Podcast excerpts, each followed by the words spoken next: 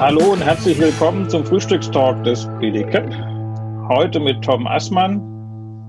Tom, du bist wissenschaftlicher Mitarbeiter am Lehrstuhl für logistische Systeme der Otto von Gericke Universität in Magdeburg und leitest dort die Forschungsgruppe Verkehrslogistik. Ich begrüße dich ganz herzlich hier in der Runde. Ja, auch von meiner Seite herzlich willkommen und schön, dass ich hier da sein darf. Ja, klasse, dass es geklappt hat. Als wir den Talk auch ein bisschen vorbereitet haben, kam mir so in den Kopf, dass ich mal auf einer Messe, ich meine, es war in Hannover, war und dort fuhr tatsächlich ein autonom fahrendes Lastenrad rum. Und ich habe mich dann erinnert, dass das im Kontext auch eurer Universität entwickelt wird. Das ist, meine ich, aber inzwischen schon zwei, drei Jahre her. Gibt es das Baby noch? Ist das noch unterwegs und wie ist denn da der Stand? Also das autonom fahrende Lastenfahrrad gibt es noch. Äh, es gibt jetzt so langsam sogar immer mehr autonom fahrende Lastenfahrräder. Oder besser gesagt, Fahrräder, die irgendwann mal autonom fahren werden. Also vor zwei, drei Jahren war das noch der Stand, dass wir da die ersten Ideen, die ersten Ideenskizzen vorgestellt haben. Wie kann das funktionieren? Warum ist es überhaupt eine sinnvolle Idee, autonom fahrende Lastenfahrräder zu haben, wenn alle Welt über autonom fahrende Autos spricht?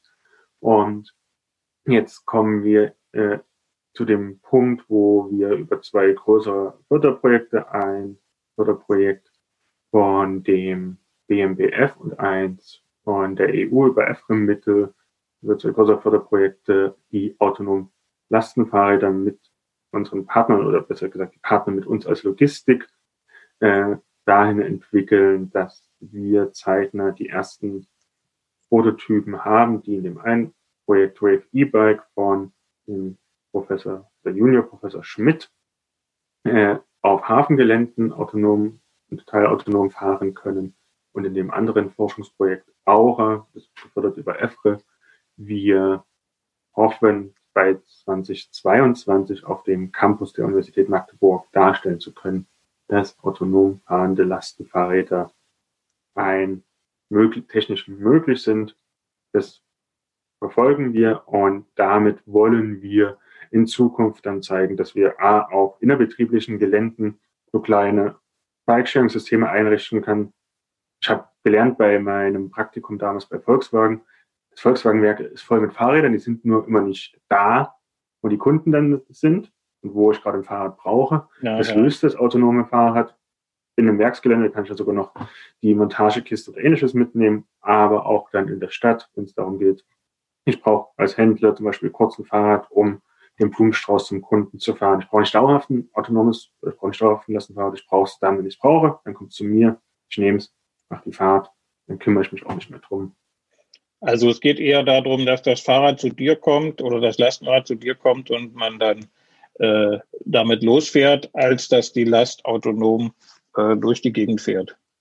Allererst soll das Fahrrad erstmal nur zu dir kommen, weil autonomes Fahren ist halt tatsächlich recht schwierig und da kann es schon passieren, dass man halt einfach noch, schon nochmal Menschen anfährt, dass man Fehler macht und ähnliches. Und wenn das Fahrrad nur zu dir kommt, kann das auch einfach so fast Fußgeschwindigkeit oder 10 km/h oder ähnliches fahren. Das muss ja nicht schnell sein. Und dann, wo du schnell fahren willst oder lange Strecken fahren willst, wo es kompliziert wird, da fährst du selber noch das Fahrrad. Mhm. Mit 25 km/h und E-Unterstützung und kannst deine Lasten transportieren.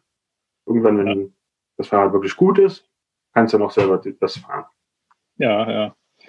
War ganz spannend, als ich das damals, das muss so zwei, drei Jahre her gewesen sein, wie gesagt, gesehen habe habe ich danach im Bericht gesehen, also euer Fahrrad hat drei Räder, so dass es nicht umkippen kann, aber es, ich weiß nicht, ob das ein Fake war oder wie das, es gab auch, ich habe ein Zweirad gesehen, was quasi autonom gefahren ist auf zwei Rädern. Da waren irgendwelche Ausgleichsgewichte oder äh, Dynamiken drin, ich weiß es nicht. Aber das ist schon spannend, was da so alles geht. Ja, also es gibt tatsächlich recht viele Forschungsprojekte, die auch das gemacht haben, dass sie da so Schwungräder oder kleine Servomotoren, die vorne an der Gabel sind, mhm. ähnliches haben, um zweirädrige Fahrräder zu balancieren oder auch Motorräder. Es gibt natürlich schon einige Motorräder, die das auch können. Es braucht halt immer nur, das ist ziemlich viel Energie. Und da haben ja, wir festgestellt, oder besser gesagt die Techniker, die das äh, initiiert haben, du kannst äh, einfach drei Räder nehmen und mit diesem bekannten Lastenradtechnologie, wo halt vorne so diese drei Räder hast und dann die Kurven nicht reinlegen kannst, gibt eine ähnliche Fahrdynamik hin und du sparst dir das Thema, ja. Energie aufzuwenden, damit das Fahrrad steht. Okay. Jo, also das war so zum Einstieg, äh, fand ich spannendes Thema. Irgendwann haben wir dann auch das Fahrrad mit Wasserstoffantrieb wahrscheinlich. Bin mal gespannt, wo das alles noch hingeht. Ähm, ja, vom autonomen Fahrrad zu dem sich ziemlich autonom verbreitenden Virus, dem Coronavirus, Tom. Ähm, das Thema darf natürlich auch heute nicht fehlen. Wie siehst du die Auswirkungen des Viruses auf die Lastenradbranche? Ich sehe, dass die Lastenradbranche eher wenig beeinträchtigt ist von dem Coronavirus, am Ende sogar gestärkt oder stärker daraus hervorgehen kann. Aber wir allgemein einen Trend sehen zu mehr Radnutzung. Das heißt im Privatbereich, dass mehr Menschen auch ernsthaft überlegen, sich Lastenfahrräder zuzulegen. Also da gibt es eine Stärkung. Auch in dem Bereich der gewerblichen Nutzungen gibt es mehr Lieferungen in der Stadt, sei, sei, das jetzt Essen oder sei es tatsächlich auch Güte von lokalen Händlern, von lokalen Online-Marktplätzen und ähnliches. Und natürlich auch die großen, äh, wo einfach mehr Online-Shopping stattfindet.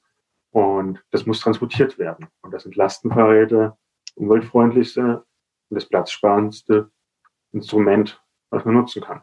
Und, mhm, und wir haben ja auch so ein paar Themen, dass wir hier äh, Stärkung von regionalen Wirtschaftskreisläufen, ähm, Regionalisierung von Geschäften auch wieder, das würde dem natürlich auch entgegenkommen dann. Und da ist sehr viel Musik drin, weil es ist, wird immer sehr gern darüber gesprochen, regionale Wirtschaftskreisläufe. Wenn man in die Logistiktheorie reinschaut, hat das die letzten 10, 20, 30, 40, 50 Jahre wirklich niemanden interessiert, wie Konzepte funktionieren können, dass regional gewirtschaftet wird und dass man dafür auch kompetitive Logistiksysteme aufbaut. Das ist bisher so ein vollständiges Nischenthema gewesen. Und das kann jetzt auch ein spannendes Revival haben und auch da vielen Radlogistiker mit spannenden Geschäftsmodellen, wie sie Waren konsolidieren, wo sie Waren vom Umland in die Stadt hineinholen, wie sie es vor Ort verteilen, äh, eine sehr große Rolle und können da die Form, wie wir Logistik in der Stadt machen, sich deutlich ändern. Mhm. Wir haben ja in Berlin die vielen Pop-up-Radwege im, im Kontext der Corona-Krise bekommen. Zum Teil sollen oder müssen sie, ich habe den Überblick verloren, jetzt wieder abgebaut werden, weil es da eine Gegenklage gab. Ähm, wie schätzt du die Entwicklung im Kontext Radwege und Lastenräder ein? Ich glaube, in Brenzelberg hatte ich jetzt gelesen, der eine, den es in Brenzelberg gibt, der ist jetzt wohl bestätigt. Da hat es wohl geklappt. Und bei den anderen muss man schauen. Aber grundsätzlich, Lastenfahrräder brauchen breite Wege. Die Fahrräder sind ein Meter, sind ein Meter zwanzig, durchaus einfach mal breit. Und damit man die sicher überholen kann, braucht man zwei Meter, zwei Meter fünfzig breite Fahrradwege. Die braucht man auch so, weil es sind ja nicht nur Lastenfahrräder der Cap-Branche unterwegs, sondern wenn Sie mit Ihrem oder wenn Eltern mit ihrem Anhänger, um die Kinder zu transportieren, durch die Gegend fahren. Wenn Sie mit Ihrem Lastenfahrrad, um die Kinder zu transportieren, durch die Gegend fahren. Wenn Sie Ihre Einkäufe nach Hause fahren oder ähnliches. Wenn Sie ähnlich breite Gefährte. Und auch die wollen sicher Fahrrad fahren. Es ist kein Wunsch der Logistik, sondern es ist etwas, was allen förderlich ist. Breite Radwege, zwei Meter, zwei Meter fünfzig breit. Mhm. Ich stand neulich mit einem Lastenrad an der Ampel und da dachte ich, hol, ich überhole das Lastenrad, aber habe nicht dran gedacht, dass der ja einen Motor drin hat. Und der ist dann so richtig schön supp weggezogen und hat quasi mich überholt. So viel zum Thema, wer wen überholt. Ja, ähm, anderes Thema, was ich gerne ansprechen möchte, ist das Thema Angebotsentwicklung. Ähm, ich habe aus Verbandssicht kommen irgendwie jeden Monat eine neue Anfrage, dass jemand ein Lastenrad auf den Markt bringt, dass ein neues Modell draußen ist. Vom Gefühl her passiert da unglaublich viel und es kommen auch immer wieder neue Anbieter mit verblüffenderweise auch neuen Ideen auf den Markt. Wie schätzt du denn das Thema Lastenradangebotsentwicklung ein? Kurz historisch, ich habe 2015 ungefähr angefangen, mich mit dem Thema Lastenfahrräder zu befassen. Damals war ich noch Student. Äh, und was sich seit 2015 bis heute getan hat, was die Technologie der Lastenfahrräder angeht, was die Angebotsbreite angeht, was die Ausdifferenzierung für verschiedene Nutzungsformen angeht, das ist krass.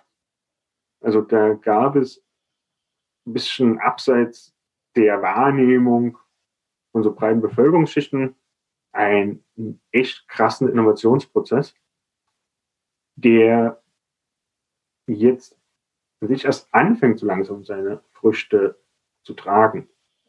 Also wir sehen es, wenn man sich das anschaut, was in Berlin, aber auch in anderen Städten für neue Modelle jetzt dieses Jahr, nächstes Jahr in großen Stückzahlen auf den Markt rollen, die dann die ersten Räder sind, wo man wirklich sagt, okay, die treffen halt Bedürfnisse wirklich von Handwerkern, treffen halt wirklich die Bedürfnisse von Logistikdienstleistern.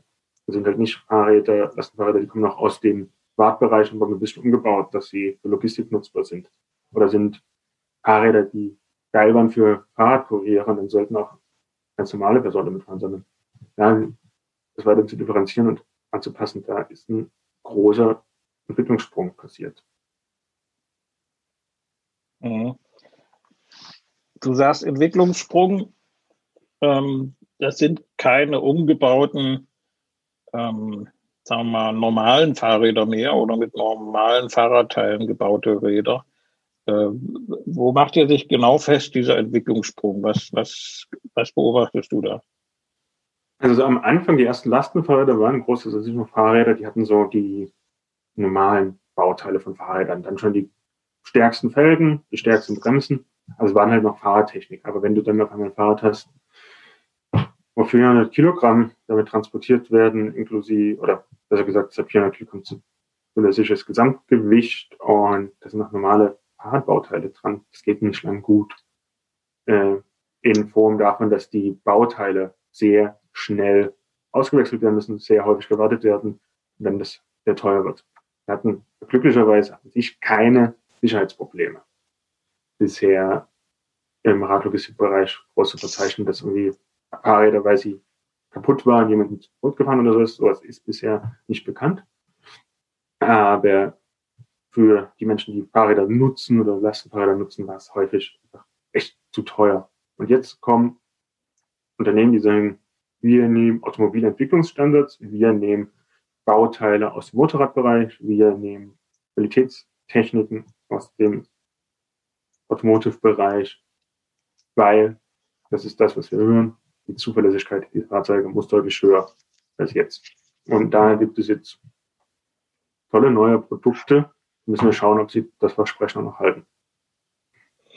Kann man die denn noch alle ausprobieren? Ich meine, wenn da immer wieder was Neues kommt. Jeder braucht Praxispartner. Wie siehst du da die Offenheit des Marktes, sich nochmal ein Modell anzugucken und noch ein Modell? Wie reagieren da die Teilnehmer?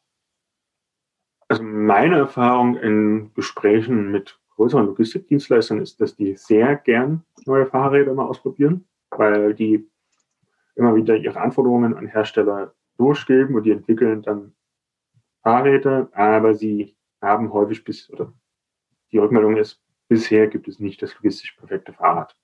Mhm. Ich kann mir vorstellen, dass die das auch zu einem Sprinter sagen. Oder würde, jetzt jemand einen Sprinter auf den Markt hauen und mir auch sagen, das ist nicht das Logistik, logistisch perfekte Fahrzeug. Äh, das, das, muss man auch einschränkend sagen. Aber die Test wollen das austesten, weil viele Unternehmen sehen, sie müssen was machen dafür, dass sie klimaneutral, umweltfreundlich, bürgerfreundlich transportieren. Und das ist eine hohe Aufmerksamkeit dazu sagen, okay, wir testen das. Und es erfolgreich getestet wird, wir setzen es tatsächlich ein. Gibt es irgendwo eine Seite, wo man die Vielfalt noch überblicken kann, wo die Anbieter verzeichnet sind, die aktualisiert wird? Gibt es sowas im Internet? Gibt die Seite nutzrad.de.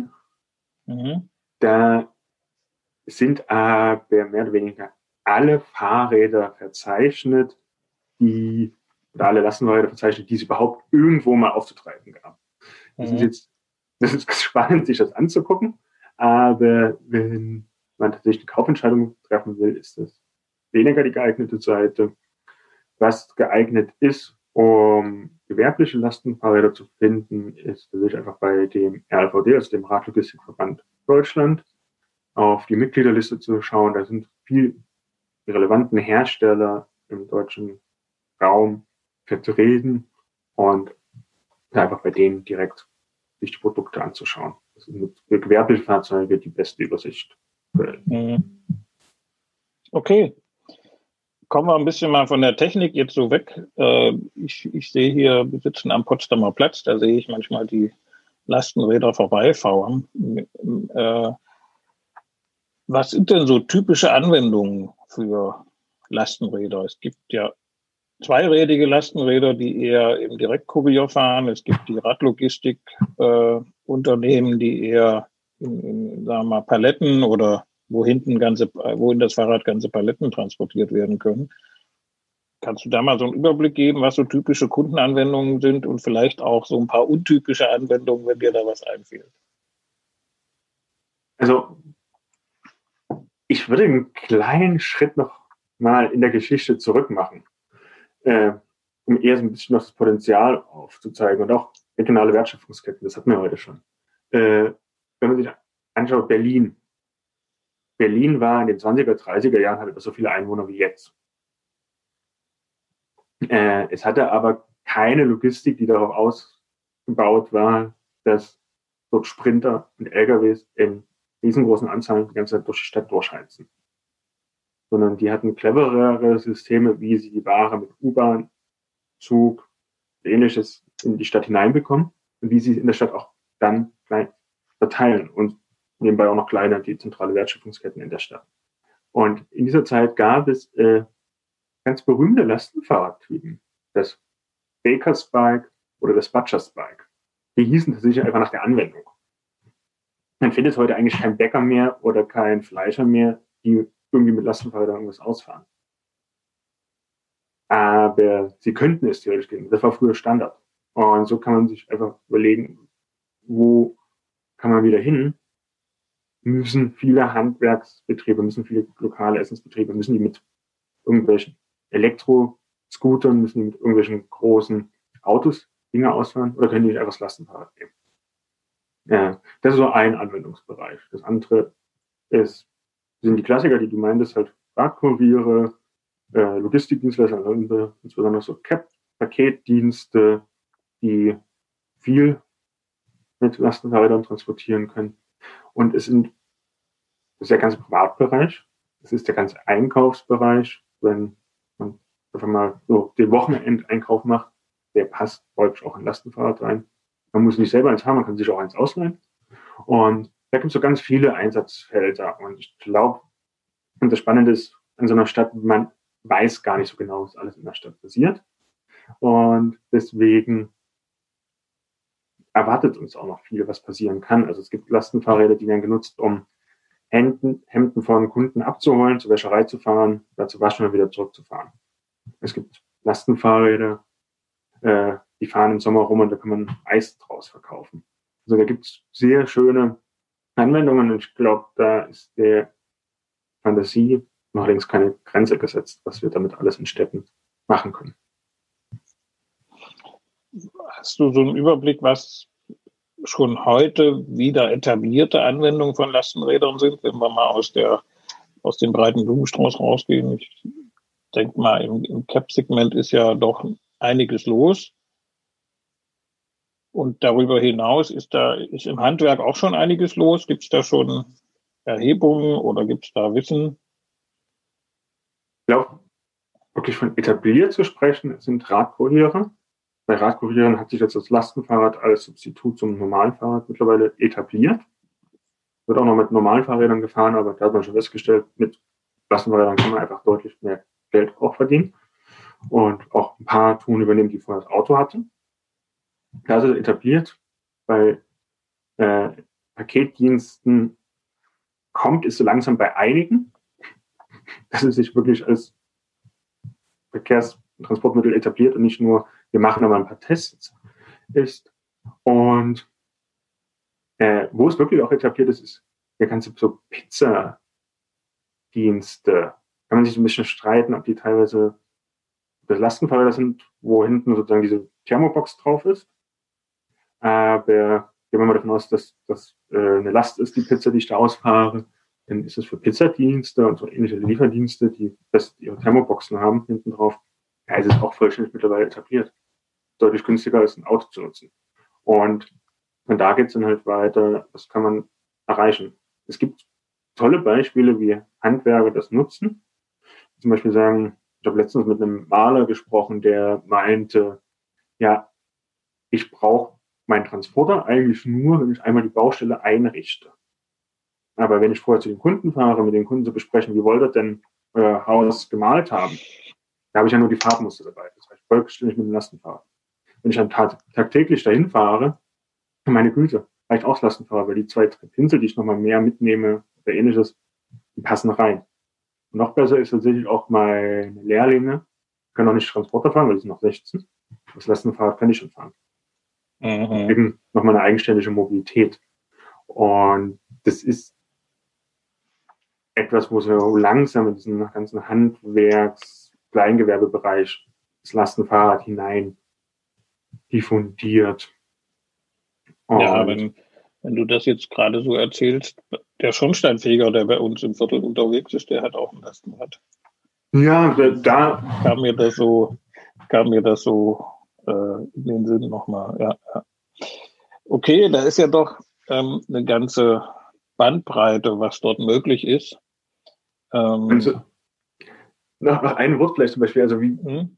äh, aus der Wissenschaft wissen wir, dass insbesondere bei so diesen kleinen Unternehmen, wo man halt einen Geschäftsführer oder eine Geschäftsführerin hat, die halt sehr stark beeinflusst, was da jetzt für Fahrzeuge fahren. Und das gern auch noch recht subjektiv ist von, ich will jetzt das bessere Fahrzeug als mein Wettbewerber haben. Oder ich mag halt einfach diese eine Marke. Da sind es natürlich sehr stark auch soziale Prozesse, die darauf einwirken, was da für Fahrzeuge fahren.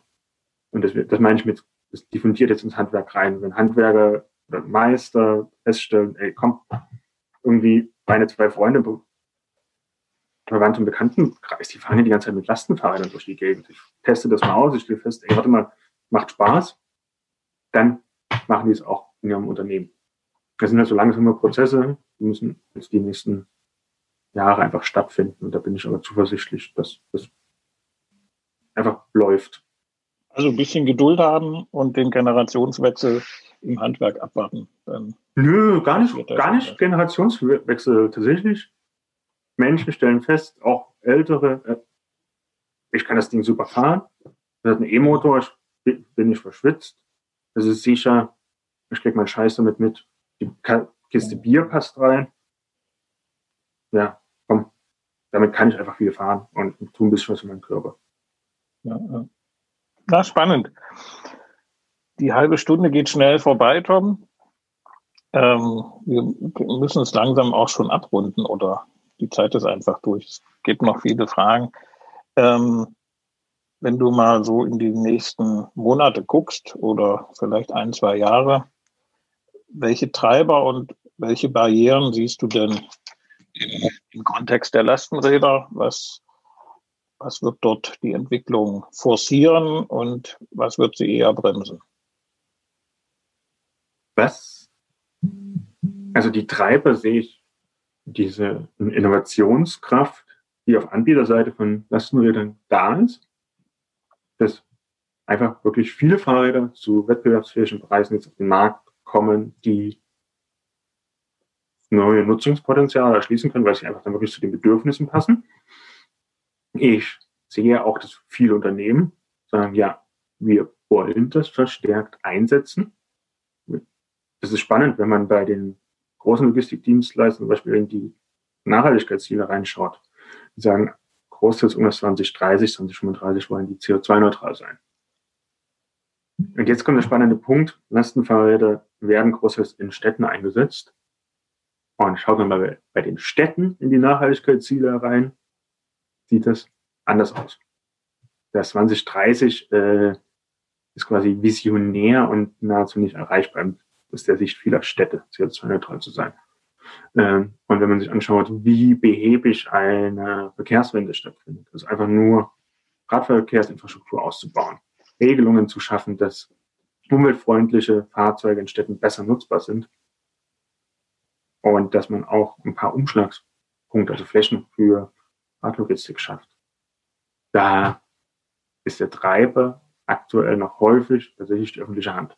Und die öffentliche Hand muss sich da mehr bewegen, dass endlich Lastenfahrräder 20, 30 Prozent der Logistikfahrten in Städten auch einfach übernehmen können und damit zu besserer Luft beitragen. Mhm. Und wo siehst du eher die Barrieren? Barrieren sind die Städte. Ah, okay. Also ich sehe es großteils auf der kommunalen Regelungsseite, dass hier die Instrumentenkästen, die vorhanden sind, um Städte nachhaltig umzubauen, um aktive Mobilitätsformen insgesamt, Fußverkehr, Radverkehr, ÖPNV äh, zu fördern, kaum ausgeschöpft werden. Mhm, es gibt ein paar gute Beispiele. Das ist ganz spannend. Also wir haben ähnliche Erfahrungen beim Thema Elektromobilität im Nutzfahrzeugbereich.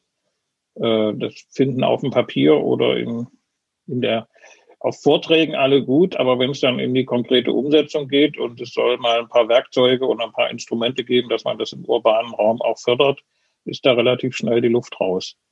Da fe fehlt die Dynamik. Aber ich habe dich gerade unterbrochen, sorry. Ich hoffe, du hast den Gedanken noch. Ja, da fehlt die Dynamik. Da hat man so die falsche Angst, den Autofahrern etwas wegzunehmen, obwohl viele einfach nur Auto fahren, weil das Vergleichsangebot scheiße ist. Wenn ich mit dem ÖPNV mindestens 50 Prozent länger brauche, nochmal zweimal in der Kälte umsteigen muss, dann fahre ich Auto. Wenn mein Radweg äh, auf meiner, der Strecke zur Arbeit zweimal aufhört, was die Straße ja nicht macht, äh, dann fahre ich Auto. Ja, aber das ist das, wo Städte halt aktiver werden müssen. Das ist auch etwas, was am Ende auch für die Logistik tatsächlich vorteilhaft ist. Weil, wenn wir uns anschauen, wie verteilt sich der Verkehr in der Stadt, 22 Prozent sind Wirtschaftsverkehr, circa, der Rest ist Privatverkehr. Mhm. Also die Staus kommen großteils nicht durch Logistik, durch CAP oder ähnliches, sondern kommen durch den Privatverkehr. So in Städte aktiv dazu beitragen, den Privatverkehr nachhaltig zu gestalten, den auf bessere Verkehrsmittel umzugestalten, dann ist auch die Logistik effizienter. Das gerade, also wo du das mit dem ÖPNV auch sagst, wir haben ja nun gerade die etwas heruntergefahrene Wirtschaft oder öffentliches Leben. Inzwischen ist es auf meiner Busstrecke so, dass der Bus an den einzelnen Haltestellen warten muss, damit er nicht zu schnell den Fahrplan abfährt und äh, extrem schnell durchkommt. Also das ist äh, schon ein sehr also ich muss sagen, ein fantastisches Fahren, äh, mal unabhängig davon, dass natürlich das Runterfahren der Wirtschaft überhaupt nicht fantastisch ist. Aber man erlebt plötzlich einen ÖPNV, der sozusagen flüssig durchkommt und pünktlich ist, im, im Gegenteil eher überpünktlich. Ja. Tom, vielleicht hast du noch, wir sind jetzt so ein bisschen in die Barrieren reingekommen. Zum, damit wollen wir natürlich nicht schließen. Vielleicht kannst du noch in ein paar Sätzen ein, eine wünschenswerte Zukunft im Kontext der Radlogistik skizzieren, wo du sagst, das ist so mein Zielbild äh, für die Radlogistik. Ich würde mir erlauben, das ein bisschen über die Radlogistik hinaus zu fassen. Mein Zielbild ist, dass wir in Städten dahin kommen, Quartiere so integriert zu planen, dass die Logistikplanung direkt mit beinhalten. Das heißt, dass wir Quartiere so planen können, dass vorwiegend dort gelaufen wird, mit dem Fahrrad gefahren wird, die hervorragend mit dem ÖPNV erschlossen sind und ich eigentlich auch gar nicht Auto fahren muss, weil meine Versorgungsorte, der Supermarkt, die kleinen Händler, Dienstleistungen wie Friseur, die sind fußläufig, da komme ich hin. Und wenn ich mal größere Sachen habe, die ich transportieren muss, Bierkästen, das Klopapier oder ähnliches, dann sage ich einfach bei meinem Einkauf, meinem Händler vor Ort, hier, die Sachen, die ich jetzt brauche, nehme ich mit, das andere kommt heute Nachmittag mit dem Fahrrad oder heute Abend oder das reicht auch, wenn das morgen kommt, Hauptsache es kommt.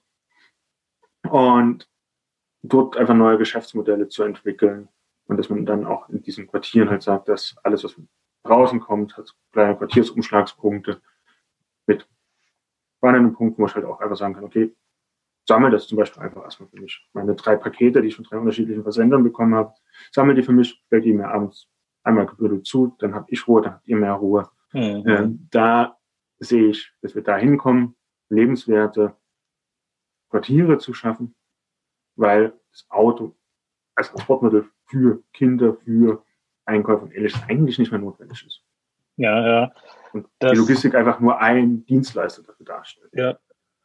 Da kommt so die Frage oder das Bild bei mir hoch. Ich habe mich ein bisschen mit der Stilllegung von Tegel jetzt beschäftigt. Da gibt es ja einige Planungen, dort auch neue Quartiere einzurichten. Und soweit wir eingebunden sind von Seiten der CAP und der Logistik, ist genau dort das Ziel, diese Vision schon umzusetzen äh, in den Prozessen, äh, in den Planungsprozessen, die jetzt für die Tegel, die Flughafen Tegelflächen laufen. Vielleicht guck mal da in dem nächsten Podcast mal drauf. Vielleicht können wir auch, wenn du mal wieder in Berlin bist und wir uns treffen, könnte man das, das mal vorstellen. Das ist eigentlich ein schöner, das ist schon relativ real, glaube ich, in den Köpfen derer, die dort planen. Ja, so. da sollten wir uns sehr gern unterhalten, weil meine Dissertation sich genau mit dem Thema befasst, wie man sozusagen Logistik und Stadt zusammen planen kann. Na, dann passt das ja super in, in Tegel und wir haben da auch Ansprechpartner. Ich bedanke mich ganz herzlich für den Frühstückstalk heute. Ich wünsche dir noch einen schönen, erfolgreichen Tag und bleib gesund und zuversichtlich. Ja, das wünsche ich dir auch. Vielen Dank, dass ich da sein durfte und wir machen sehr gern wieder neue spannende Talks. Das hat mir sehr gut gefallen. Danke dir, Tom. Tschüss. Ja. Tschüss. Das war der Frühstückstalk des BDCAP.